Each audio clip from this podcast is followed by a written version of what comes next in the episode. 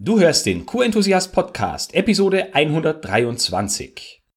Heute sprechen wir über vier positive Gewohnheiten, die dich im Qualitätsmanagement weiterbringen.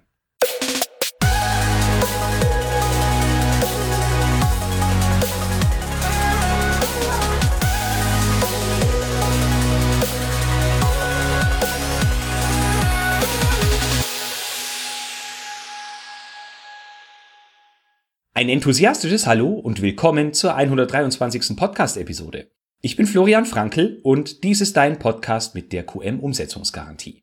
Bevor wir über die vier positiven Gewohnheiten sprechen, die ich für dich vorbereitet habe, möchte ich noch mal kurz die fünf negativen aufzählen, über die ich in der letzten Woche gesprochen habe. Es gibt vermutlich weit mehr, aber diese fünf sind aus meiner Sicht ganz besonders häufig und tragisch in Anführungsstrichen. Diese waren Schuldzuweisungen, Unzuverlässigkeit, zu starker Fokus auf die Theorie, alles selbst machen zu wollen und zu niedrige Ansprüche an die Qualität. Heute habe ich vier positive Gewohnheiten mitgebracht. Jetzt fragst du dich vielleicht, ja, warum hat er fünf negative und jetzt nur vier positive? Ich verspreche dir, wenn du diese vier positiven Gewohnheiten in deinen Arbeitsablauf einbaust, wirst du genug zu tun haben. Ich arbeite jeden Tag daran, mich an diese vier Gewohnheiten zu halten und sie für mich in Fleisch und Blut übergehen zu lassen. Also wirkliche Gewohnheiten daraus zu entwickeln. Positive Gewohnheit Nummer eins ist der bewusste Einbau von Strategiephasen in dein tägliches Arbeiten. Ich erlebe immer wieder, dass äh, viele Qualitätsmanagerinnen und Qualitätsmanager den ganzen Tag operativ tätig sind, also im Klein-Klein, im klassischen Tagesgeschäft. Dabei wird häufig vergessen, wie entwickeln wir uns eigentlich selber weiter? Wie entwickelt sich unser System langfristig weiter? Also so typische strategische Themen wie zum Beispiel Jahresgespräche mit Mitarbeitern oder die Planung von Audits, Lieferanten oder interne Audits oder Zielvereinbarungen oder überhaupt die Zielkontrolle. All das sind Themen, die ein sehr langfristiges Enddatum haben oder vielleicht sogar gar kein Enddatum, wie zum Beispiel Jahresziele oder Feedbackgespräche oder solche Dinge. Du solltest dir deswegen Strategiephasen einbauen. Also zum Beispiel, das wäre jetzt so meine Empfehlung als auszubildende Gewohnheit, dass du dir jede Woche eine Stunde in deinem Kalender blockst, während der du dich nur um strategische Themen kümmerst. Eine Stunde ist nicht viel, bei weitem nicht viel. Vielleicht schaffst du es ja aktuell auch schon äh, pro Woche mehrere Stunden für strategische Themen zu reservieren. Ähm, aber das wäre schon mal ein guter Start. Warum ist das wichtig? Aus meiner Sicht ist es unglaublich schwierig, den Schalter umzulegen, innerhalb eines Tages oder innerhalb weniger Minuten von der operativen in die strategische Sicht. Wenn ich zum Beispiel mal einen Tag habe, in dem es eine Kundenreklamation gab und ich muss, äh, sagen wir mal, in Richtung Krisenmanagement tätig werden, das ist total operativ. Da äh, schaltet das Gehirn dann auch, was alle andere Dinge betrifft, ab. Da hat man dann normalerweise auch keinen Hunger, man ist voll Adrenalin und so weiter. Da dann strategisch zu denken und zu handeln, ist unglaublich schwierig. Und deswegen musst du dir das mit einplanen. Wenn du immer darauf wartest, dass dir das Tagesgeschäft den Freiraum lässt, dass du dich strategisch betätigst, dann wird das so gut wie nie passieren. Vielleicht dann mal noch in der Sommerzeit, wenn du nicht darunter leidest, dass du Menschen vertreten musst, oder dann halt zwischen Weihnachten und Silvester, wenn du dort keinen Urlaub nimmst. Vielleicht fragst du dich jetzt auch, was ist eigentlich der Unterschied zwischen strategischen und operativen Tätigkeiten? Manchmal ist es vielleicht sogar mehr oder weniger das gleiche, aber ich habe vielleicht ein wenig ungewöhnliche Beispiele für dich ersonnen. Ich bin gespannt, ob du das dann nachvollziehen kannst. Stell dir mal einen Wald vor. Also so einen schönen äh, Mischwald, Nadelbäume, Laubbäume und ja, so ein paar Tierchen, die äh, sich da drin befinden, so. Und die typischen Waldbewohner, die sich darin befinden. Strategie würde bedeuten, wenn du jetzt nur strategisch unterwegs bist, also du sitzt in einem Helikopter, sagen wir mal 50 Meter über dem Wald, du siehst eine Lichtung und auf dieser Lichtung sitzt ein Wildschwein. Und deine Aufgabe würde jetzt darin bestehen, dass du herausfinden möchtest, ob diesem Wildschwein mal wieder die Hufe geschnitten werden müssten. Wenn es überhaupt Wildschweine gibt, bei denen man die Hufe schneidet. Aber äh, stell dir vor, du sitzt auf diesem Helikopter und sollst dann die Hufe dieses Wildschweins, das über die Lichtung rennt, erkennen funktioniert nicht. Also wenn du in der strategischen Ebene bist, aber die operative Ebene erfüllen sollst, das Umschalten ist sehr schwer. Und andersherum gesagt, stell dir vor, du stehst mitten in diesem Wald und sollst umgekehrt herum herausfinden, welche Fläche der gesamte Wald hat. unglaublich schwer. Da ist es im Helikopter sitzend wesentlich leichter, wie groß dieser Wald insgesamt ist. Und genauso ist es im Qualitätsmanagement auch. Wenn du strategische Dinge bearbeiten möchtest, also zum Beispiel eine sinnvolle Lieferanten-Audit-Planung für das nächste Jahr, und zwar die nicht nur umfasst, wer, welchen Lieferanten auditieren wir zu welchem Zeitpunkt, sondern auch, welche Fragen stellen wir, dass wir nicht immer unser selbes Programm abspulen. Wann auditieren wir den? Also zum Beispiel kritische Lieferanten früher im Jahr, welche bei denen die letzten Auditergebnisse super waren, eher später. Wen lade ich von meinem Team mit ein? Welche Dinge kann man dort vielleicht vor Ort machen, die man bisher nie gemacht hat? Also plane mal zum Beispiel ein Produktaudit bei diesem Lieferanten ein und nicht immer nur ein Systemaudit. Solche Dinge. Dafür musst du dir Zeit nehmen und du musst da ein Programm entwickeln, eine typische strategische Aufgabe aus meiner Sicht. Die operative Angelegenheit oder der operative Part an der Aufgabe wäre, das einzelne Audit durchzuführen. Das Beispiel mit dem Wald war jetzt vielleicht ein wenig seltsam. Schreib mir ruhig, wenn du nicht verstanden hast, was ich damit meinte. Aber es ist auf jeden Fall sehr wichtig, dass du dir Zeit nimmst, um die Perspektive zu wechseln, um die Vogelperspektive einzunehmen, um entsprechende Aufgaben dort zu erledigen und um die Detailebene einzunehmen, wenn du operative Themen bearbeiten musst und umgekehrt. Man muss sich selber eingestehen, dass es unglaublich schwer ist, innerhalb kurzer Zeit von der einen in die andere Sichtweise zu wechseln und den Fokus wirklich so schnell zu ändern, dass das richtige und das gute Ergebnis dann dabei rauskommt, das du dir wünschst. Positive Gewohnheit, Blockier dir Zeit. Ich empfehle dir, wenn du es bisher nicht geschafft hast, pro Woche mindestens eine Stunde für strategische Themen. Mach dann dein Handy aus, mach dein Telefon auf stumm oder gib's irgendwem, dass jemand die Anrufe beantwortet. Setz dich irgendwo hin, wo du ungestört bist und mach eine Stunde oder die Zeit, die du dir blockst, konzentriert nur strategische Aufgaben. Wenn du dir das in deinen Kalender einträgst und es jede Woche die gleiche Zeit ist, gewöhnen sich andere Menschen auch daran. Also es wird auch für die zur Gewohnheit, dass du zu dieser Zeit nicht ansprechbar und nicht erreichbar bist für diese Themen. Für ihre Themen, weil du an strategischen Dingen arbeitest. Wenn sie neugierig sind, kannst du ihnen ja erklären, was du in dieser Zeit genau machst. Die zweite positive Gewohnheit, die mich weitergebracht hat und die auch dich weiterbringen kann, ist das Führen einer Liste Warten auf. Also eine Liste, worauf du wartest. Es passiert ja sehr häufig, dass wir E-Mails an andere Menschen schreiben und sie um etwas bitten, etwas von ihnen haben wollen. Eine Rückmeldung zu einem Audit Report oder irgendwas, was wir von denen wollen, eine Information oder sonst irgendwas. Oder ein Telefonanruf, den wir getätigt haben, der aber nicht beantwortet wurde. Und das wird im Tagesgeschäft untergehen. Du vergisst das. Der Mensch kann, habe ich mal gelesen, im Schnitt fünf bis sieben Dingen gleichzeitig die Aufmerksamkeit widmen und das ist dann auch keine sehr tiefe Aufmerksamkeit. Und genau deswegen solltest du dir solche Dinge aufschreiben, damit du später noch weißt, was wollten andere Menschen dir zur Verfügung stellen, dir schicken, dir sagen, dir mitteilen. Eine Wartenaufliste, wie auch immer du die machst. Äh, du kannst die im Smartphone führen, du hast vielleicht einen Zettel oder du kannst es in Outlook machen, wo auch immer, in welchem System du halt arbeitest. Mach dir eine separate Wartenaufliste. Wir haben alle unglaublich viel zu tun. Oftmals ist es nicht mal absichtlich, dass andere Menschen vergessen, uns Dinge zu geben oder sie uns nicht geben, obwohl es zugesagt war äh, oder obwohl wir sie angefordert haben. Manche Menschen, und du kennst da deine Pappenheimer, haben da vielleicht so eine Art Strategie daraus entwickelt, weil sie wissen, die Hälfte der Dinge, die zu mir kommen, erledigen sich, wenn ich sie liegen lasse und erstmal nicht bearbeite, weil so dringend waren sie dann doch nicht. Kann so sein. Früher ging es mir oft auch mit Führungskräften so, wenn jemand da eine Idee mir als Qualitätsmanager gegenüber geäußert hat, ganz am Anfang unerfahren, wie ich war, sofort auf den Zug aufgesprungen und habe äh, mir Gedanken gemacht, schon ein Konzept ausgearbeitet, versucht es umzusetzen und dann war es am Ende, eine Woche später, wenn das Meeting nochmal äh, kam, war es dann doch nicht mehr so wichtig oder kein Mensch hat, mich, hat sich mehr daran erinnert. Sowas kann auch sein. Also schreib dir das auf und erinnere die Leute, die dir noch etwas schuldig sind, auch daran in einem angemessenen zeitlichen Abstand. Also nehmen wir an, du schreibst jemandem eine E-Mail und deine Erwartungshaltung war bisher, der oder diejenige antwortet innerhalb einer Stunde, ist es vielleicht etwas kurzfristig.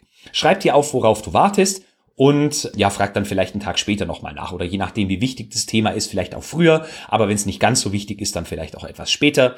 Wenn ihr aber einen Termin zum Beispiel ausmacht, äh, keine Ahnung, bis nächsten Freitag und du fragst dann schon um neun Uhr morgens am selbigen Freitag, ja, dann ist es vielleicht so, dass diejenige Person sagt, ja, ich habe es noch nicht gemacht, aber bis heute Abend hast es. Das hält andere Menschen nur auf, wenn du zu früh danach fragst. Das zeugt auch von einer gewissen Ungeduld und einem fehlenden Vertrauen in die anderen Menschen.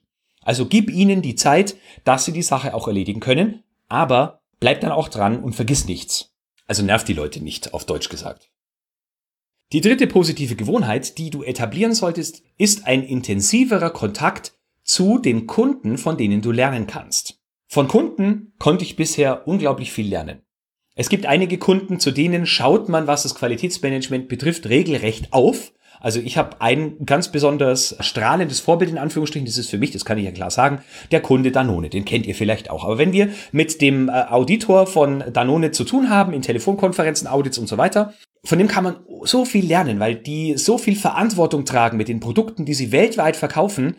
Ähm, und aus meiner Sicht ist es auch eine Firma, die äh, so gut es geht, diese Verantwortung nachkommen. Also da schaue ich wirklich auf und mit denen suche ich so oft es geht den Kontakt und nicht nur, wenn wir Probleme haben oder wenn wir Fragen haben, sondern auch, um einen Status, ein positives Status-Update äh, zu senden. Also von diesen Kunden kannst du viel lernen. Von anderen Kunden, die vielleicht nicht ganz so gut aufgestellt sind in, in deiner Branche, in deinem Umfeld, kannst du lernen, wie man es nicht macht. Und diejenigen äh, Kunden, die, von denen du lernen kannst, mit denen solltest du den Kontakt intensivieren. Wie ich gerade schon gesagt habe, nicht nur, wenn es um Audits geht oder wenn es Probleme gibt, äh, wenn die Kunden reklamieren, sondern auch dann, wenn du, äh, ja, sagen wir mal, ein positives Ergebnis erzielt hast, wenn ihr ähm, eine Entwicklung vorangebracht habt oder wenn ihr eure Kennzahlen äh, verbessern konntet, signifikant verbessern konntet, dann schreibt dieser Person doch einfach mal eine E-Mail mit einem Screenshot von den Kennzahlen oder so und sagt mal, hey, guck mal, Person XY, so sieht's aus. Das haben wir jetzt erreicht. Aus unserer Sicht eine tolle Sache, die echt auch dazu führen kann, dass das Produkt, das wir euch liefern, eine noch höhere Qualitätsstufe hat. Wenn es den Kunden nicht interessiert, wird er deine Mail ignorieren. Ansonsten gibt's aber keine negativen Konsequenzen. In den allermeisten Fällen bin ich der Überzeugung, wirst du eine Rückmeldung bekommen, eine anerkennende Rückmeldung aus meiner Sicht. Natürlich kann es auch sein, je nachdem, wie du dem Kunden schreibst, dass es dann kritische Rückfragen geben kann. Also dieses Risiko besteht immer. Du solltest auf jeden Fall solche Meldungen auch mit eurem Vertrieb abstimmen, dass du also nicht im Alleingang den Kunden irgendwelche Informationen zuspielst, die zum Beispiel in Preisverhandlungen oder so negativ genutzt werden könnten. Aber ein intensiverer Kontakt zu den, ich nenne sie mal guten Kunden, also von denen du noch etwas lernen kannst, zahlt sich auf jeden Fall aus, und zwar in zweierlei Hinsicht.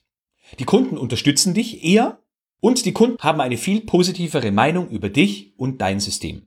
In einer der vorherigen Podcast-Episoden habe ich erwähnt, dass es bei uns, als ich äh, neu in die Firma gekommen bin, durchaus auch einige Kunden gab, die mir gegenüber kritisch eingestellt waren. Also wo wir wirklich richtige Audit-Flops hatten, wo wir nicht gut vorbereitet waren und so weiter. Diese Kunden sind mittlerweile regelrechte Fans von uns und es liegt nicht nur daran, dass wir unsere Qualität verbessert haben, sondern es liegt auch daran, dass wir unsere Kommunikation in Richtung dieser Kunden anders aufgestellt haben und nicht nur zu Ihnen kommen oder mit Ihnen in Kontakt treten, wenn es um Audits geht oder Sie eben Probleme oder Reklamationen haben, sondern eben auch in den ruhigen Zeiten das Gespräch mit Ihnen suchen oder den E-Mail-Kontakt. Kann dich also extrem weiterbringen. Die vierte und letzte positive Gewohnheit, die ich heute mit dir besprechen möchte, ist das Konsumieren von Inhalten außerhalb deiner Branche und deines Qualitätsmanagementsystems oder des QMs allgemein. Man spricht da immer so gern vom Blick über den Tellerrand. Und genau darum geht es bei dieser Gewohnheit. Beschäftige dich nicht nur mit deiner Branche. Also wenn du im Gesundheitswesen bist, nur mit der Apothekenumschau oder irgendwelchen anderen Branchenblättern, wo es halt um Gesundheit geht. Ähm, und auch nicht nur mit Qualitätsmanagement, sondern verlasse auch mal die Branche und erweitere deinen Horizont. Lies irgendwas aus branchenfremden Dingen, die dann mit Qualität zu tun haben oder mit Dingen, in äh, deiner Branche, die aber mit Qualitätsmanagement nichts zu tun haben oder mit Dingen, die in beidem nichts zu tun haben. Warum ist der Blick über den Tellerrand wichtig? Mir hilft dieser Blick unglaublich, Verbindungen herzustellen. Also es passiert mir sehr oft mittlerweile, dass ich über Ideen oder Inhalte stolpere, die weder mit Qualitätsmanagement noch mit Lebensmittel- oder Säuglingsnahrung zu tun haben, aber die man super damit verbinden kann. Ich bin der Meinung, das ist auch der Grund, warum ich mich von vielen anderen Bloggern und, wenn es denn welche gibt, äh, Podcastern in Sachen Qualitätsmanagement ja unterscheide, weil ich versuche, Verbindungen aus anderen Bereichen mit in die Branche und mit ins Qualitätsmanagement reinzubringen und somit eine andere Perspektive und äh, ja für mich eine positive Entwicklung daraus ziehen zu können. Ein gutes Beispiel ist Marketing beziehungsweise Vertrieb. Ich beschäftige mich viel mit Marketing und Vertrieb, was mit Qualitätsmanagement eigentlich nur dann zu tun hat, wenn es darum geht, dass Kunden reklamieren, also der äh, Vertrieb zum Beispiel uns eine Reklamation überbringt oder der Vertrieb mal wieder was verkauft hat, was eigentlich noch nicht marktreif war oder der Vertrieb irgendwas äh, verkauft hat, was äh, dem Kunden irgendwas versprochen hat, was wir eigentlich nicht umsetzen können. Aber von Marketing und Vertrieb können wir im Qualitätsmanagement unglaublich viel lernen, denn im Qualitätsmanagement verkaufen wir ständig. Wir verkaufen den Kunden Maßnahmenpläne, unsere Maßnahmenpläne. Welche Maßnahmen wir umsetzen, wann wir sie umsetzen, was es kosten darf. Wir verkaufen uns gegenüber der obersten Leitung, wenn wir Budget wollen oder ein Projekt umsetzen müssen oder ein Projekt umsetzen wollen. Wir verkaufen im internen Audit Maßnahmen oder nach dem internen Audit Maßnahmen an die Leute, die wir auditiert haben. Also wir überzeugen sie davon, dass der Punkt, den wir aufgenommen haben, eminent wichtig ist und umgesetzt werden muss und steuern somit, dass sich die anderen die Mühe machen, Maßnahmen zu, ja, sich zu überlegen und umzusetzen. Also wir sind ständig am Verkaufen und oft sind wir im Qualitätsmanagement aber sehr schlecht darin, dass wir uns verkaufen. Also dass wir auch unsere Vorzüge, dass wir unsere Entwicklungen und die Fortschritte, die wir machen und die bessere Qualität, zu der wir beitragen, anderen Menschen plausibel darstellen, transparent machen, visualisieren und da können wir von Marketing und Vertrieb sehr viel lernen. Wie kannst du hier jetzt eine positive Gewohnheit ausbilden? Nimm dir vor, jede Woche mindestens ein Stück fach- und branchenfremden Inhalt zu konsumieren. Du kannst dazu verschiedene Medien nutzen, du kannst Podcasts hören, du kannst dir YouTube-Videos anschauen, du kannst Blogartikel lesen, Magazine lesen, was auch immer, du kannst googeln. Es gibt so viele unterschiedliche Dinge, so viele unterschiedliche Medien, und Ressourcen, die du heutzutage anzapfen kannst. Wahrscheinlich reicht sogar, wenn du mit äh, einem etwas anderen Fokus als äh, vielleicht Börse, Wetterbericht oder Regionales äh, die Zeitung liest. Denk daran, Qualitätsmanagement hilft Unternehmen voranzukommen, im Sinne der Qualität erfolgreicher zu werden. Also ist Qualitätsmanagement ein unternehmerisches Werkzeug, wenn man so will. Also, wenn du dir zum Beispiel den Wirtschaftsteil durchliest, mach dir mal Gedanken darüber, welche Auswirkungen oder welche Schnittmengen mit dem, was du da liest, es zum Qualitätsmanagement gibt. Wenn du sagst, ja, ich bin eh eine Leserate, einmal ein Stück pro Woche schaffe ich leicht, ja, du kannst es auch erweitern in drei Stücke pro Woche oder eins pro Tag, je nachdem, wie viel du insgesamt konsumierst. Aber, Achtung, vernachlässige dadurch die Beschäftigung mit deiner Branche und dem Qualitätsmanagement nicht. Wenn du dir nur noch Inhalte in, in Anführungsstrichen reinziehst, die äh, mit deinem Kerngeschäft und deiner Kernbranche nichts mehr zu tun haben, ja, dann könnte es sein, dass du wichtige Trends verpasst und nicht auf der Höhe des Geschehens bleibst. So, das waren die vier Gewohnheiten. Nochmal im Schnelldurchlauf. Nummer eins: Baue bewusst Strategiephasen in deinen Kalender ein. Nummer zwei: Führe eine Warten-auf-Liste. Nummer drei: Intensiviere den Kontakt mit Kunden, von denen du lernen kannst. Und die Nummer vier: Konsumiere Inhalte außerhalb deiner Branche und außerhalb des Qualitätsmanagements. Eingangs habe ich versprochen, dass du genügend zu tun haben wirst, wenn du versuchst, an diesen vier Gewohnheiten zu arbeiten. Ich bin der Meinung, das ist absolut der Fall, denn äh, das sind vier sehr intensive Dinge, die äh, auch unsere, unser permanentes Dranbleiben erfordern. Ich habe jetzt verschiedene, ja, sagen wir mal, Quellen gefunden oder Studien, äh, Zitate gehört, wie lange es dauert, bis man eine positive Gewohnheit ausgebildet hat. Von 30 Tagen bis 60 Tagen äh, noch darüber hinaus habe ich da einiges gehört. Ich bin der Meinung, ich kann neue Gewohnheiten relativ schnell etablieren. Diese Fähigkeit nutze ich aber nicht wirklich oft. Das muss ich auch dazu sagen. Wenn ich sie aber nutze, dann gelingt es mir relativ leicht. Ich habe natürlich trotzdem genügend äh, negative Gewohnheiten, aber ich bin der Ansicht, diese vier positiven Gewohnheiten werden dich im Qualitätsmanagement deutlich nach vorn katapultieren, wenn du dich in diesen Bereichen besser aufstellst, als du es bisher tust. Nun interessiert mich noch, wenn du dich vielleicht exakt mit diesen vier Gewohnheiten schon auseinandergesetzt hast und sie für dich in deinen Tagesablauf mit eingebaut hast, oder du andere Gewohnheiten hast, die dich deiner Meinung nach erfolgreicher gemacht haben, dann teile sie gerne mit mir und ich dann vielleicht wiederum mit der Community. Schreib mir eine E-Mail an florian.frankel.q-enthusiast.de. Das war's für heute. Ich wünsche dir eine wunderschöne Woche. Wir hören uns nächsten Mittwoch wieder. Bleib gesund und enthusiastisch und denke immer daran, Qualität braucht kluge Köpfe. So wie dich.